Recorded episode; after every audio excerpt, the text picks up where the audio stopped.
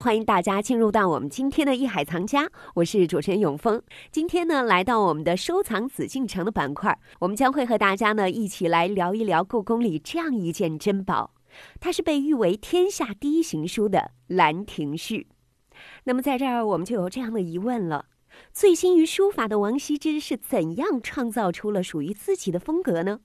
能够创造出天下第一行书的王羲之，他所用的毛笔是不是也是与众不同的呢？作为王羲之的超级粉丝，唐太宗他是如何得到《兰亭序》的呢？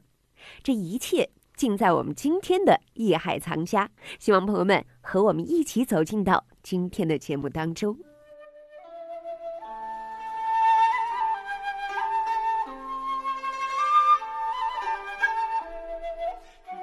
兰亭序》是东晋右军将军王羲之五十一岁时的得意之笔，记述了他与当朝众多达官显贵、文人墨客雅集兰亭、修葺事业的壮观景象，抒发了他对人之生死、修短随化的感叹。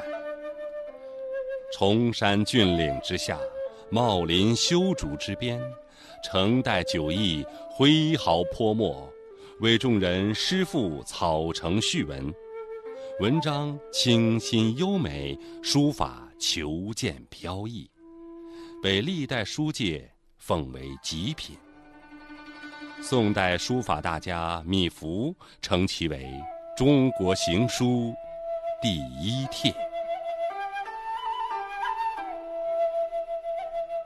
这到底为什么那么有名？他怎么能创造出属于自己的一种王体的风格呢？这个呢，说起来呢，呃，说实话啊，这个王羲之的王体，呃，当然咱们现在后世叫做王体，实际上呢，他的书体的创立呢，肯定不是一个人，就是在这个书法史上，就一个人作为一个点来讲，王羲之他是当时可以这么说，书法的集大成者。嗯，为什么呢？因为他对书法。已经不仅仅是从技术上、技艺上，甚至是思想上，还有包括他的社会地位上，从王羲之来讲，他都已经得到了一个质的飞跃。他在写书法，在对书法的表达和阐释的时候，不仅仅是技法的提高了。当然，他从技法上，我们可以简单的来说，他是自成一家。他自己的从笔墨，从他自己的线条。从他的章法的安排，从他的这种整个行云流水的这种气韵来讲，他已经把书法从一个本身文字的一个美感，提升到了一个艺术的一个表现力的高度上。而且这种表现力是内容。你看他写的十七帖，他也写过《圣教序》啊等等，他写的很多信件来说，不同的内容，不同的文字的感受，他所表传达给我们的情绪是不同的。然后当然说王体字这里面有一个小故事嘛。以前王羲之呢一直在跟魏夫人学字啊，魏硕也是当时的呃西晋的大书法家。哎，他学字的时候呢学得很好，而且他是非常有天赋的人，基本功非常好。可是呢他自己也在感受，为什么我老写的，就是似曾相识？别老会说羲之你的字像谁的，写的真不错。他说我是不是应该有自己？因为王羲之这个人从小。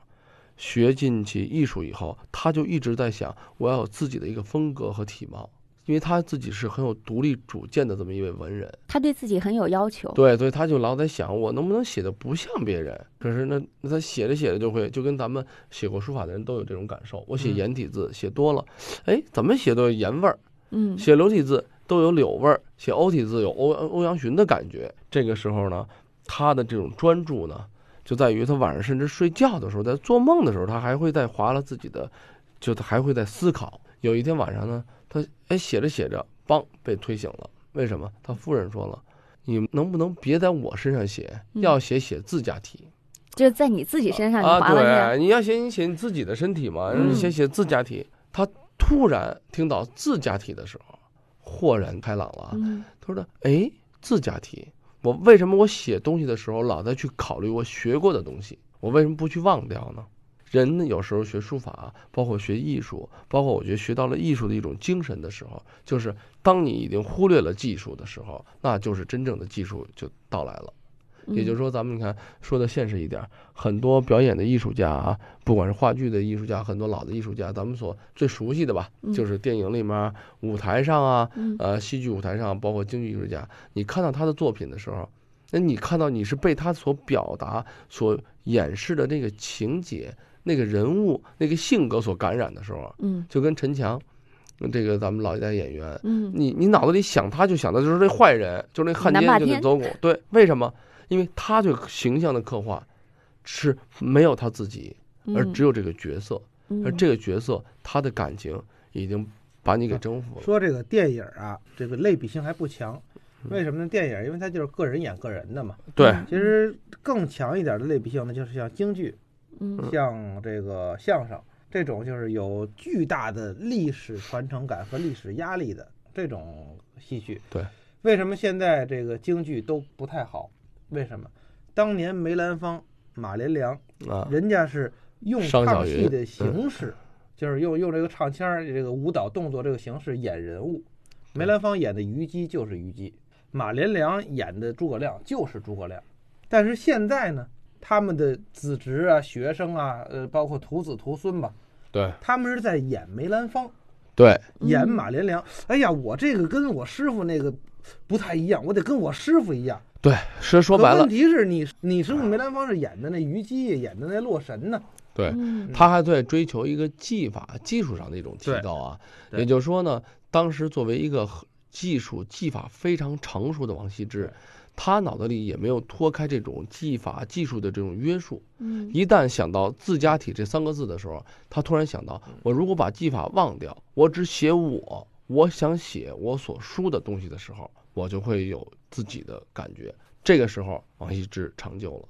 嗯他在写东西的时候，把很多所谓当时金科玉律的笔画的方式、蚕头燕尾啊、笔画的特征抛弃掉了。所以在《兰亭序》中，我们能看到隶书的风格有没有有一些存在，但是多不多？不多。就是他抛弃了很多对笔画、对当时所谓不可逾越的一种技术的障碍，他抛弃了，就说这个以至于成就了啊所有的自家的体。这个体，所谓什么体，就是流派风格嘛。对，哎，你你看说相声也是，这个我们初学相声啊，都是怕，哎呦，我这么说这段跟侯宝林不一样，嗯我这段怎么学的跟马怎不像么，跟马三立不一样呢？学不像。哎，嗯到一定程度的时候，就会，哎呦，我怎么那么像侯宝林？我能不能改一改呀、嗯到这个时候，你就快成了，你就快成功。但是这个这个改起来多难呀！这个也是技法的问题，也不是技法的问题。